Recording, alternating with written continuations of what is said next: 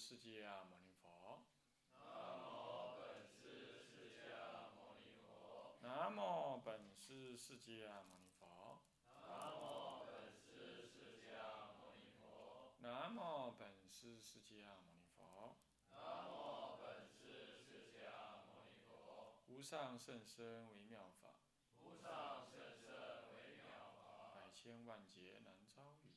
百千万劫难遭遇。我今见闻得受持，我今见闻得受持，愿解如来真实义。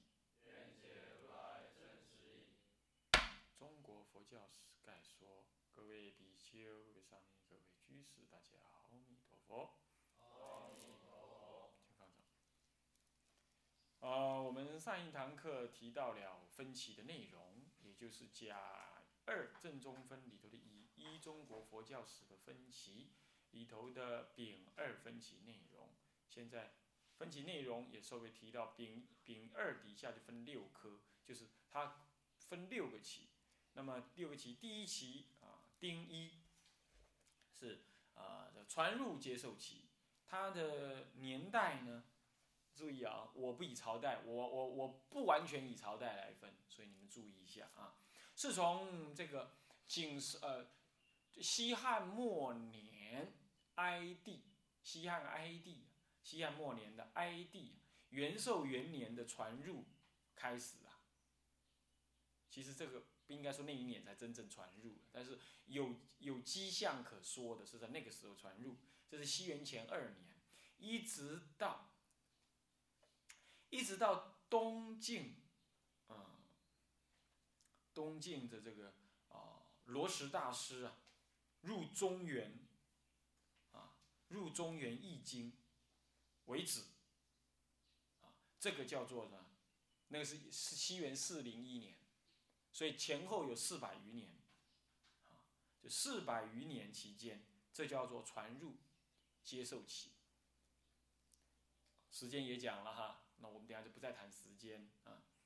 那么第二期呢，是呃理解研究期呢，是从罗什大师入中国，东晋罗什大师入中国以来，就是西元四零一年啊，一直到北周武帝废佛，这三武一宗之二啊，第二个第二次废佛，因为这次的废佛呢力量大，而且更有更有系统。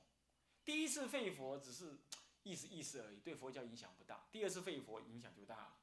那么呢，这个呢是在北周武帝废佛的时代呢，是在这个嗯西元五七七年。这个就如果朝代来说的话呢，前面那个传入期约是什么呢？约是西汉到东汉，西汉到东汉整个东汉时间以及三国，也就是魏。跟晋，东晋结束魏晋这朝代，如果要讲朝代，是差不多那个朝代。那么现在这个理解元旧期，你你真讲时间是这样子，从四零一到五七七，那要讲朝代，就约在南北朝的时代。所以有人也会以朝代来分呢，当然也可，这里好像也是这样。不过我们更精确的是这样界定，这样懂吗？但朝代约在南北朝时代。啊南北朝时代，咱们南北朝之前一点点，又到南北朝结束之前一些些，前后有一百七十余年，凡一百七十余年，这段时期叫做理解研究期。光要去找那个节点呢，就很难找啊，就要很磋商，因为每个人的找法不同，甚至有的没有明确的节点在哪儿。那么从今而后，南北朝末期开始。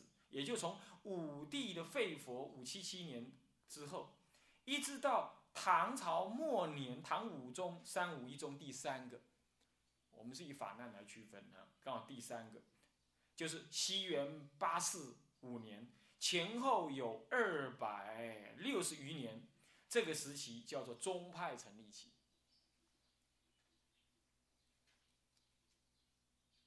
宗派成立期。这约等于唐朝，呃，隋唐，啊，约等于隋唐。因为武宗灭这个北北周武帝灭佛啊，灭佛之后啊，差不多也是南北朝要结束了。北周武帝没多久一灭佛，你要知道哪个政府灭佛，哪个政府都待不久。倒过来说，哪个政府需要走到灭佛的角度了，那个政府差不多也已经是内忧外患，内政不修了。很怪，每个都这样，每个都这样。但是到了第四次、第五次灭佛，哎，就所谓的文化大革命啊，哎，就不太一样哦。啊，文化大革命它又在重新恢复。其实它似乎才一标示的另外一个中国的出现，因为文化大革命就是他们已经痛定思痛，它标示的另外一一一个新中国的出现，好像是这么感觉。哎，怎么会这样呢？这是有时代因缘的。这要讲到要讲到中国的现代史的思想内涵啊，我们现在暂时不提，谈到那个时候才跟你提，它是有不同，它是有不同，因为。文化革命是在一个新朝代刚开始摸索期的时候，他所进行的内部斗争，而刚好影响到的宗教。它不是一个朝代衰败到冲着你佛教宗教来，这两个意涵是不同。你懂意思吗？所以文化革命与其说对佛教的迫害，不如过不如说成是一个中国人找寻思想路线的一个强大斗争的一个过程。这里头是要给予历史的一个某种程度的评价，是不能够完全负面的。啊，作为一个历史的理解来讲，是不能完全做负面的。如果没有这样，中国人不会觉醒到说这样内斗是不可以。他们在觉醒，所以他们重新重新呃解释这个这个这段历史，所以他们极度的也恢复了宗教，虽然不一定是以宗教立场来恢复，但他们醒了过来。像这样的意涵，不同于灭佛这样子纯粹是恶心，这不同的啊，这是不同的啊。讲这话好像我便替共产党讲话，这不是这样子。我们研究历史要持平，要客观来讨论一个事情的因果因因缘，懂意思吗？哦，我我虽然是国民党奶水养大的，但是事情的讨论还是得要照照事实来谈啊。好。那么好，这个这个是刚刚讲的宗派的成立呢，刚好在两个法难之间。那么第一个法难呢，就是不，第二个法难就是北周武帝的法难，造成他灭亡，造成了灭亡的同时，朝代的灭亡，但是也造成了佛教大兴盛。哎，这为什么呢？可是到了第二次法难，就会昌法难的时候，却是造成了佛教什么？佛教衰败的开始。哎，这为什么会这样？两次法难当中，刚好是隋唐的盛世，哎，所以我们一般有时候会讲说，隋唐是一个宗派成立期，会这么讲。但就我们更精确的来看，事实上是夹在两次法难之间，是隋之隋的初期，一直到唐的末期，它有主要的节点，在那一刹那的节点上是有明显的区隔的，而刚好是一个是兴，一个法难造成。佛教的兴，一个法难造成佛教的弱，你不觉得很奇怪吗？好像没人讨论过这个事吼，没有，肯定没有人讨论过这个事。这是啊，我想破头才把它想出来。当然不是光想了，还得研究它周边的条件才想出来。啊，这是有原因的呀。所以说，所以说啊，我常常也跟跟人家讲，我说灭佛有时候不完全不好。也不，我不完全好啊。虽然理论上说灭佛，那灭的人一定不好了，懂意思吧？但对佛教来讲不完全不好，因为佛教到很烂了的时候啊，你不灭，没有那种那种倒霉鬼出来灭佛啊，谁敢谁敢改他？没办法改，你懂我意思吧？曾经在民国初年的佛教。弄到出家人个公然去酒家打麻将，叫女人，这样谁敢改啊？你敢改吗？这个时候只好开个强大的政权，唔惊死的政权。你怎样？大砍特砍，虽然坏的砍，好的砍了，当然坏的也同时砍，没办法，因缘如此，众生共业。这个时候恢恢的顶来，有契机。所以台大陆的佛教目前。虽然恶的相也出现了，但是善的相也在存在啊。两边 fifty fifty，一半一半，大家要来拼看看，所以这充满了机会，也充满了危机，危而有机，你要知道，懂意思吗？所以人家说台海危机是台海有危，但是也有机，也有契机啊，不要往恶的方向看而已，运用智慧啊。好，OK，这个是属于宗派成立期。那么第三期叫做什么呢？第四期叫做叫做主数融合融色，不要讲融合啊，我再改一下，融色期。融合有衰微的迹象，融色就不一定。不一定那么接近衰微，融合很接近衰微，啊，好，这一期主要是在会昌法难之后到宋朝，呃，这开始用用朝代啊，开始又用朝代，宋朝结束之间，大概有啊这个四百三十余年。宋朝灭亡是在一二呃一二七九年，西元一二七九年，会昌法难是西元八四五年开始的，啊，所以这当中差不多四百三十余年是主数融色期，基本上这个时期呢是啊，这等下再讲内容了，接下来宋朝之后那就震荡衰退期。虽然刚刚也有人也有人跟我提过说，哎，那明朝的时候不是也讲求融合吗？我告诉你，那叫融合，已经不是融色了。而那融合的更可怕。明朝之后的融合啊，那融合的嗯，融合到这几乎怎么样呢？几乎怎么样？几乎几几乎没有了至宗自派，他甚至于要跟那个什么。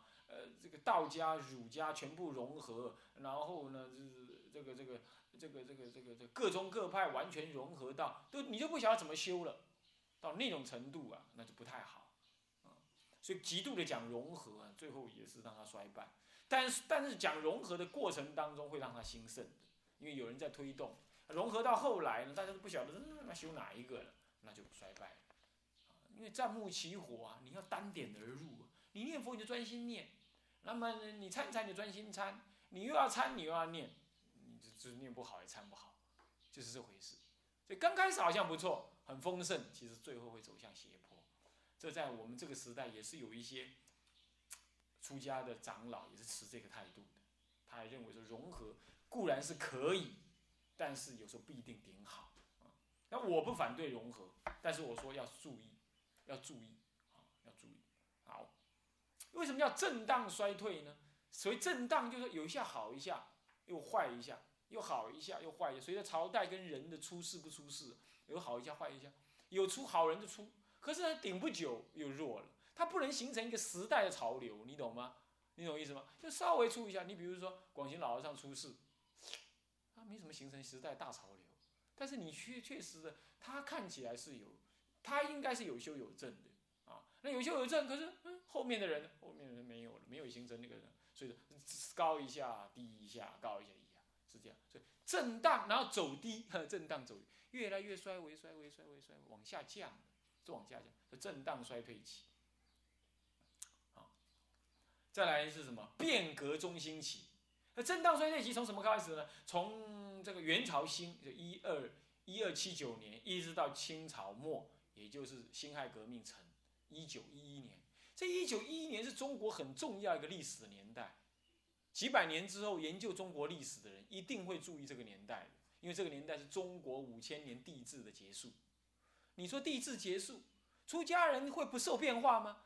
那是变化太大了，是吧？是不是这样子啊？出家人去建学校了，出家人开始受到洋化的思想的洗礼了。啊，太虚大师就是这样，他去读进化论了，啊。物种物物竞天择说，他去读这些书的。你看在瑜伽师读了很多这一类的书，啊，道阶法师受到西洋的思想很大影响。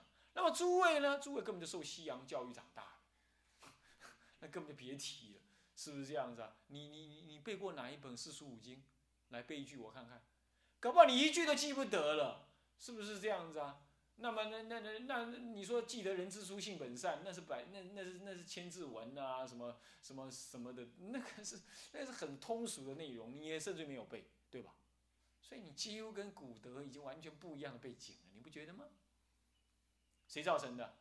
不是祖师造成的，是社会环境造成的。所以我们正在变革，有变有革，变不一定好，革是想要朝好的方向去。中心是一种面对过去的包袱，想要挣脱。你说包袱嘛，我们好完全没包袱，是不是这样子啊？是不是这样子啊？那么我们活在这个环境底下，这个这个这个，好像也不是不是非得要继承哪个庙的什么道风，哪个道场的什么道风，也不一定啊。虽然看起来有，也不完全一定，因为你只要你离开了，那你就完全 free，你懂意思吗？啊。那么你就自己自己想一套了，是不是？所以这样子是可变，但是也可能什么变得很差，懂吗？所以它正在两个力量当中，要不就很好，要不就很烂。所以我们也正是有危有机，懂吗？名之为危机。我们正在面临一个危机阶段，所以要小心从事，步步为营。而你们现在正在听这个佛教史，正是步步为营的一个行动，干嘛？见古以知今嘛。见往已知来嘛，是不是这样子啊？啊，正在做这个动作，但愿你们能从中得到你们该有的吸收的营养。好，好，这是它的分歧的大要。我们现在来个别讲它分歧的主要内容。首先是这个上一堂上上堂课已经提到了，是接受呃传入接受期，它年代你已经知道，它又分前期跟后期。前期是接受期，是纯粹只是什么信仰的接纳。那么当初嗯是有的一种神教化的色彩，具有一种神教化的色彩，就把佛陀当做金人，当做一个西域的狐神，狐神听得懂吗？胡人信仰的神，来礼拜求福，只知道说他要他不可以用荤食来祭祀，他必须用鲜花素果来祭祀，他就知道这样。把它当做是一个神来看待，是接受期。慢慢的呢，开始有胡僧进来讲经说法，并且开始翻译经典，也讲给那些汉人的知识分子听。哇，他才发现说，哦，原来这种胡神还是有道理的呀。这个时候就传译了，懂意思吗？但是呢，这里头因为传译的文字，那没有涅盘，中国没有涅盘这两个字，没有这个词。佛，中国没有佛这个词，Buddha，Buddha 没有这个词的，知道中国人去创字，去创词，创出一个佛字，非人谓之谓之佛，福人谓之佛，懂意思吗？福不是人，他不是人，啊，那你说也不是神，也不是神，非人非神谓之佛，他的字的本意是这样的。然后佛佛佛又佛陀佛陀又是又把这个为什么这个音要发成佛呢？因为是布达布达布达那个呜呜呜那个音那个不那个音，所以这个字是定名定名为什么？定名为转注音转注字转注字转注字成为什么呢？象形加转注，形音加转注有这种意思，形音加转注呃创造这个佛字来，就专用为什么？表明为不达这个觉悟之人，非一般凡人。然后呢，又用音来假借他，嚯！所以说他这个字创的很漂亮，这佛字就这样创出来。那么呢，就是涅盘，这这这这怎么没办法翻译？干脆涅盘，这个用这个涅槃，这个这个这个样子的一个一个一个什么原因的什么呢？的的的的的借用，创新词般若。不会念的人把它念成般若，是吧？他根本创新词，创新词加上古古老的北方音，那是念成般若。波，啊，这波这波这般这般有没有？般那个它的古音是波，是般若，这是创新词。这样子来做，可是这样做的时候，他还是不理解那什么东西。中国人没有这种概念，没有这种文词就没有这种概念了，所以他是用格义化的，格义化，而且格义化用什么格义呢？用道家的文字来格义。比如说空叫做无为，啊，佛呢类比于太上老君，啊，修行类比于修仙，他是用格义的来类比，五戒类比于五常五伦，用儒家来类比，所以是一种格义类比格义的方式。这样能不能理解佛法？勉强理解一点点，用既有的知识来模拟新来的知识，你懂意思吗？懂意思吧？你比如说电脑，我把它模拟成算盘。早期是这样的，早期你们读过电脑概论的人就读过，对不对？电脑的起源是算盘，现在没人讲那个了。但是呢，早早期就是这样教的，是不是这样子啊？这就是模拟嘛，用既有已知来模拟未知，这叫模拟格义。可是这格义下去呢，他因为用了很多道教的概念跟思想，结果就把它搞成玄学化了，道教化去了。道教的玄学化，这个玄学化还跟什么呢？还跟国家政治有关。因为当时进行三国之乱，三国之乱的话，既有汉朝独尊儒术的思想已经衰败，汉朝的衰败使得独尊儒术的思想也衰败。那么因此，道家思想被压抑的开始出现。以前根本就儒家解释道家，现在倒过来道家解释儒家，道教的玄学思想占上占上风了。一占上风的时候，好像一切都要用道术，道家的玄学思想。呃，来解释那什么呢？呃，其他思想。那么佛法本来就用道家的语句，当然也被玄学化了，懂吗？这就是所谓的传入接受期当中的后期，传译理解期，传译期当中所形成的玄学化色彩。这种情形一直到道安大师才开始有了转机。道安大师他不同意这样做，然而他没有办法。因为没有好的翻译出现，而且都是格义的文字在那运用，他觉得不对，他也在反省，也在努力恢复、猜测更真实的佛法真义，可是没有遇到罗什大师，所以罗什大师一出，这就是我的我分别我分隔的开始的原因就在这里。为什么我说接受期在罗什大师？接受传入跟接受期会在罗什大师之后结束呢？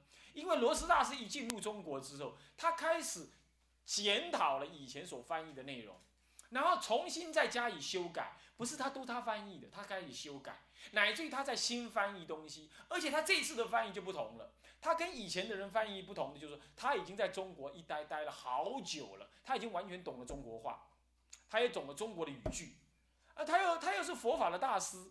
他又深入中国的生活跟政经环境当中，了解中国人的习性，这下子是天纵英才，是中国人最好的机会，能够得到好的翻译者。这个时候，他开始运用对中国的理解，用他熟悉的中国语言，然后再加上他对佛法的正式理解，他边翻译边讲解，边讲解就边定义了佛法最深刻的教的道理。的文字出现，他严格定义什么是般若，他严格定义什么是佛，什么是中道，什么是实相，什么是空，什么是有，什么是这个那个。他定义了佛教最根本而重要的几个概念，用中国人完全能理解的语句来给予定义，并且创造了更多的新的词，把它规格化、定义化下来。这下子中国有了一套完整的纯佛教的逻辑思考的符号跟语言，可以去思考佛法了。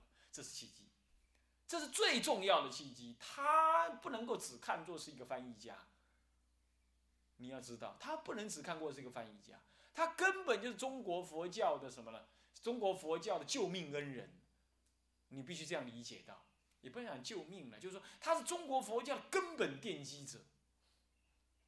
他跟一般的翻译家是不一样的，他直接进行了最些基本的定义跟说明。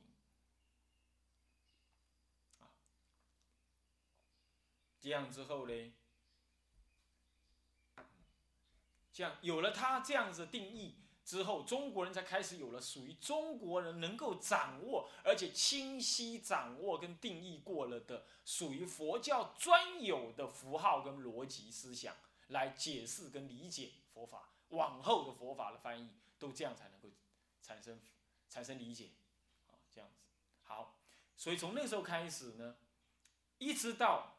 这个这个北周武帝的灭佛呢，废佛呢，这三武一中的第二哈，这五七七年之间的一百七十年间，正是大家能够运用正确的逻辑符号思维来思维理解研究佛法的时候，所以这个时候产生了很多学派，产生了很多的学派，啊，很多学派。